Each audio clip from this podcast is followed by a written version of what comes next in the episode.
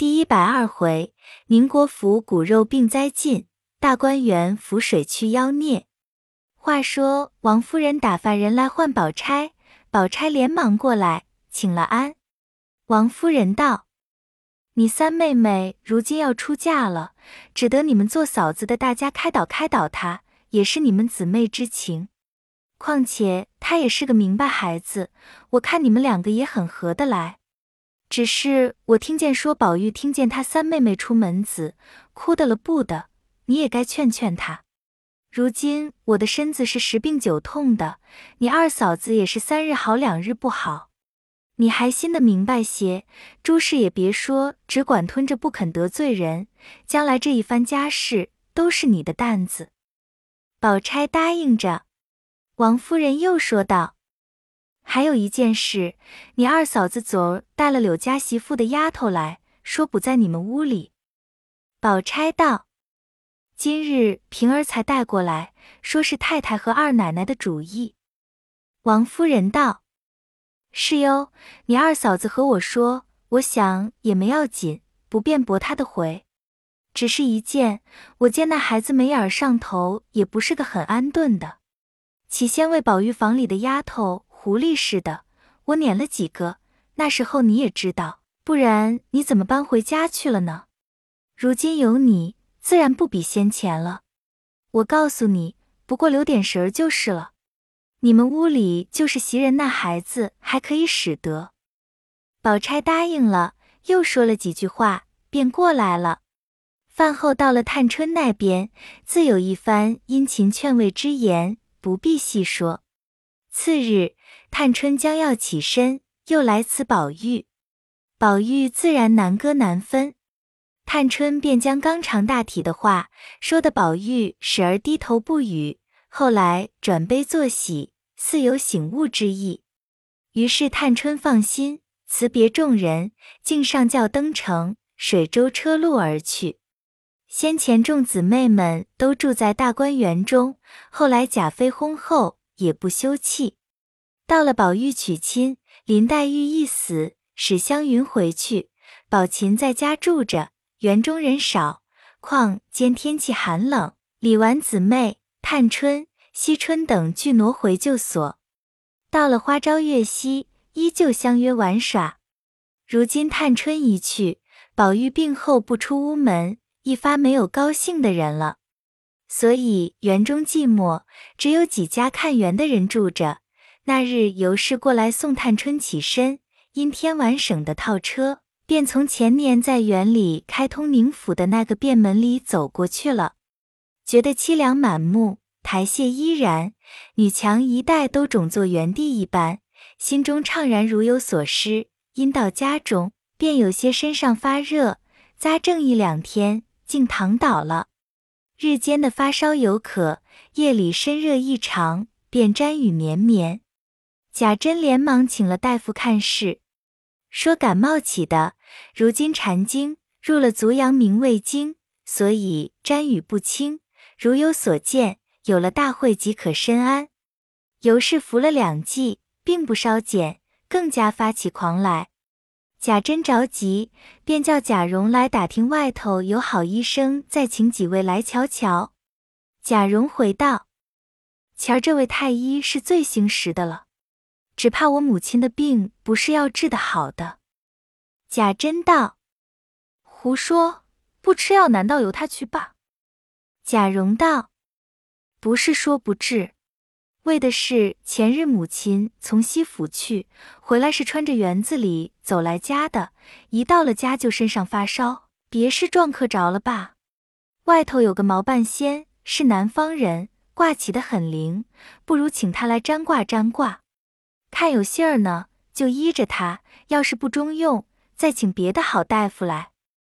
贾珍听了，即刻叫人请来，坐在书房内喝了茶，便说：“府上叫我，不知占什么事。”贾蓉道：“家母有病，请教一卦。”毛半仙道：“既如此，取净水洗手，设下香案，让我起出一刻来看就是了。”一时下人安排定了，他便怀里掏出挂筒来，走到上头，恭恭敬敬地做了一个揖，手内摇着挂筒，口里念道：“辅以太极两仪，音韵交感，图输出而变化不穷，神圣作而成求必应。兹有信官贾某，为因母病，前请伏羲、文王、周公、孔子四大圣人，见临在上，诚感则灵；有凶报凶，有吉报吉。”先请内向三爻，说着，将桶内的钱倒在盘内，说：“有灵的头一摇就是交。”拿起来又摇了一摇，倒出来说是单。第三摇又是交，捡起钱来，嘴里说是。内爻已逝，更请外向三爻，完成一卦。起出来是单拆单。那毛办先收了挂筒和铜钱。便坐下问道：“请坐，请坐，让我来细细的看看。这个卦乃是未己之卦，世爻是第三爻，五火兄弟劫财，晦气是一定该有的。如今尊驾为母问病，用神是出爻，真是父母爻动出官鬼来。五爻上又有一层官鬼，我看令唐太夫人的病是不轻的，还好。”还好，如今子亥之水休囚，银木动而生火，是爻上动出一个子孙来，倒是克鬼的。况且日月生身，再隔两日子水官鬼落空，交到虚日就好了。但是父母爻上变鬼，恐怕令尊大人也有些关爱。就是本身是爻比劫过重，到了水旺土衰的日子也不好。说完了，便撅着胡子坐着。贾蓉起先听他捣鬼，心里忍不住要笑。听他讲的卦里明白，又说生怕父亲也不好，便说道：“卦是极高明的，但不知我母亲到底是什么病。”毛半仙道：“据这卦上是爻无火变水相克，必是寒火凝结。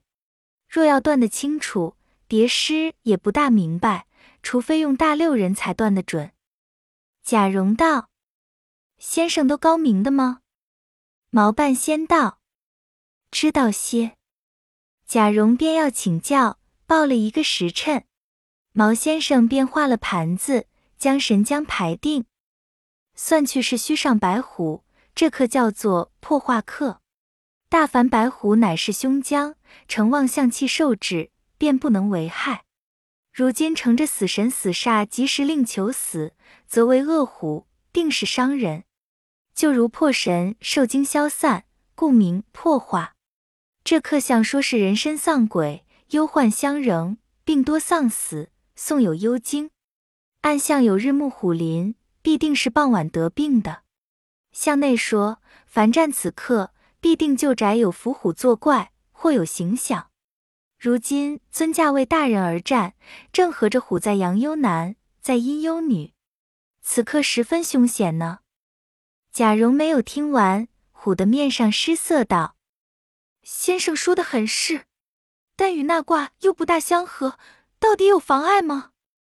毛半仙道：“你不用慌，待我慢慢的再看。”低着头又咕哝了一会子，便说：“好啦，有救星了，算出寺上有贵神救解，谓之破化魂归，先忧后喜，是不妨事的。”只要小心些就是了。贾蓉奉上挂金，送了出去，回禀贾珍，说是母亲的病是在旧宅傍晚得的，未撞着什么伏尸白虎。贾珍道：“你说你母亲前日从园里走回来的，可不是那里撞着的？你还记得你二婶娘到园里去，回来就病了。她虽没有见什么。”后来那些丫头老婆们都说是山子上一个毛烘烘的东西，眼睛有灯笼大，还会说话，把她二奶奶赶了回来，唬出一场病来。贾蓉道：“怎么不记得？我还听见宝树家的名烟说，晴雯是做了园里芙蓉花的神了。林姑娘死了，半空里有音乐，必定他也是管什么花了。想着许多妖怪在园里，还了得。”头里人多阳气重，常来常往不打紧。如今冷落的时候，母亲打那里走，还不知踹了什么花呢，不然就是撞着那一个。那卦也还算是准的。贾珍道：“到底说有妨碍没有呢？”贾蓉道：“据他说，到了戌日就好了，只愿早两天好，或出两天才好。”贾珍道：“这又是什么意思？”贾蓉道：“那先生若是这样准，生怕老爷也有些不自在。”正说着，里头喊说：“奶奶要坐起到那边园里去，丫头们都按捺不住。”贾珍等进去安慰定了。只闻尤氏嘴里乱说：“穿红的来叫我，穿绿的来赶我。”地下这些人又怕又好笑。贾珍便命人买些纸钱送到园里烧化，果然那夜出了汗，便安静些。到了戌日，也就渐渐的好起来。尤氏一人传十，十人传百，都说大观园中有了妖怪。唬的那些看园的人也不修花补树，灌溉果蔬。起先晚上不敢行走，以致鸟兽逼人，甚至日里也是约伴持械而行。过了些时，果然贾珍患病，竟不请医调治，轻则到原画只许愿，重则降星拜斗。贾珍方好，贾蓉等相继而病，如此接连数月，闹得两府惧怕。从此风声鹤唳，草木皆妖。园中出戏，一概全捐，各房月例重新添起，反弄得荣府中更加拮据。那些看园的没有了响头，个个要离此处。每每造言生事，便将花妖树怪编排起来，各要搬出，将园门封固，再无人赶到园中，以致重楼高阁、琼馆瑶台。皆为禽兽所欺。却说晴雯的表兄吴贵正住在园门口，他媳妇自从晴雯死后，听见说做了花神，每日晚间便不敢出门。这一日，吴贵出门买东西，回来晚了。那媳妇子本有些感冒着了，日间吃错了药，晚上吴贵到家，已死在炕上。外面的人因那媳妇子不妥当。便都说妖怪爬过墙吸了精去死的，于是老太太着急的了不得，替令派了好些人将宝玉的住房围住，巡逻打更。这些小丫头们还说，有的看见红脸的，有的看见很俊的女人的，吵嚷不休，唬得宝玉天天害怕。亏得宝钗有把持的，听得丫头们混说，便唬吓着要打。所以那些谣言略好些，无奈各房的人都是疑人疑鬼的不安静，也添了人作更，于是更加了好些实用。独有假设不大狠信，说：“好好园子，那里有什么鬼怪？”挑了个风清日暖的日子，带了好几个家人，手内持着器械，到园踹看动静。众人劝他不依，到了园中。果然阴气逼人，假设还扎正前走，跟的人都探头缩脑。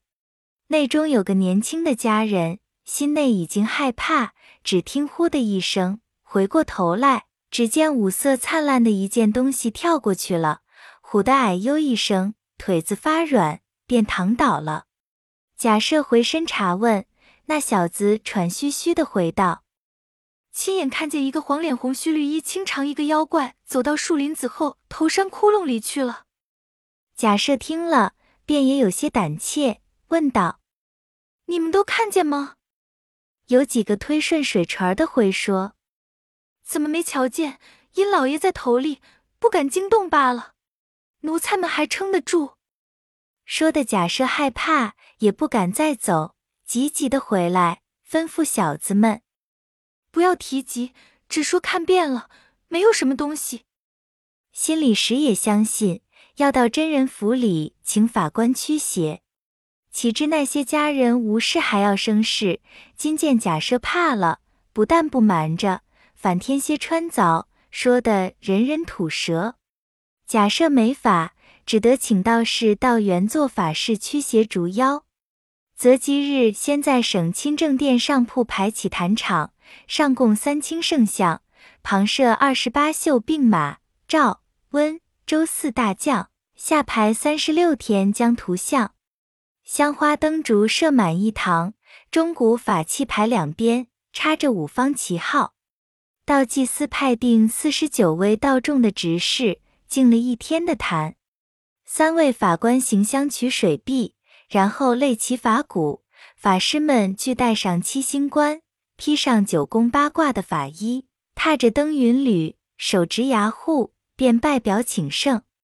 又念了一天的消灾驱邪接福的动员经，以后便出榜召将。榜上大书：太乙会元上清三净灵宝符箓眼教大法师行文敕令本境诸神道坛听用。那日，两府上下爷们仗着法师擒妖，都到园中观看，都说好大法令。呼神遣将的闹起来，不管有多少妖怪，也胡跑了。大家都挤到坛前，只见小道士们将旗幡举起，按定五方站住，伺候法师号令。三位法师，一位手提宝剑拿招法水，一位捧着七星造旗。一位举着桃木打腰鞭，立在坛前。只听法器一停，上头令牌三下，口中念念有词，那五方旗便团团散布。法师下坛，叫本家领着到各处楼阁、殿庭、房廊、屋舍、山崖水畔撒了法水，将剑指画了一回，回来连击牌令，将七星旗记起。众道士将其翻一句。接下打怪，边望空打了三下，本家众人都到拿住妖怪，争着要看。急到跟前，并不见有什么形象。只见法师叫众道士拿取瓶罐，将妖收下，加上封条。法师朱笔书符收尽，令人带回在本关塔下镇住，一面撤坛谢江。假设恭敬叩谢了法师。贾蓉等小弟兄背地都笑个不住，说：“这样的大排场，我打量拿着妖怪给我们瞧瞧，到底是些什么东西？那里知道是这样收罗？究竟妖怪拿去了没有？”贾珍听见，骂道：“糊涂东西！妖怪原是聚则成形，散则成气。如今多少神将在这里，还敢现形吗？无非把这妖气收了，便不作祟。”就是法力了。众人将信将疑，且等不见响动再说。那些下人只知妖怪被擒，疑心去了，便不大惊小怪。往后果然没人提起了。贾珍等病愈复原，都道法师神力。独有一个小子笑说道：“头里那些响动，我也不知道，就是跟着大老爷进园这一日。”明明是个大公野鸡飞过去了，十二吓离了眼，说的活像。我们都替他圆了个谎，大老爷就认真起来，倒瞧了个很热闹的坛场。众人虽然听见，那里肯信，就无人住。一日，假设无事，正想要叫几个家下人搬住园中，看守房屋，唯恐夜晚藏匿奸人。方玉传出话去，只见贾琏进来，请了安，回说今日到他大舅家去，听见一个荒信，说是二叔被节度使参进来，为的是失察属员，重征粮米，请旨革职的事。贾赦听了，吃惊道：“只怕是谣言吧？前你二叔带叔子来说，探春于某日到了人所，择了某日吉时，送了你妹子到了海江。”路上风田浪静，阖家不必挂念。还说节度认亲，到设席贺喜，那里有做了亲戚道题参起来的，岂不必言语？快到吏部打听明白，就来回我。贾琏即刻出去，不到半日回来，便说：才到吏部打听，果然二叔被参，提本上去，亏得皇上的恩典，没有交部，便下旨意，说是失察属员。重征粮米，苛虐百姓，本应革职，孤念出因外任，不安吏治，被属员蒙蔽。这降三级，加恩仍以工部员外上行走，并令即日回京。这信是准的。正在吏部说话的时候，来了一个江西引荐知县，说起我们二叔是很感激的，但说是个好上司，只是用人不当，那些家人在外招摇撞骗，欺凌属员，已经把好名声都弄坏了。节度大人早已知道，也说我们二叔是个好人，不知怎么样这回又参了，想是推闹的不好，恐将来弄出大祸。所以借了一件失察的事情参的，倒是避重就轻的意思也未可知。贾赦未听说完，便叫贾琏先去告诉你婶子知道，且不必告诉老太太就是了。贾琏去回王夫人，未知有何话说，下回分解。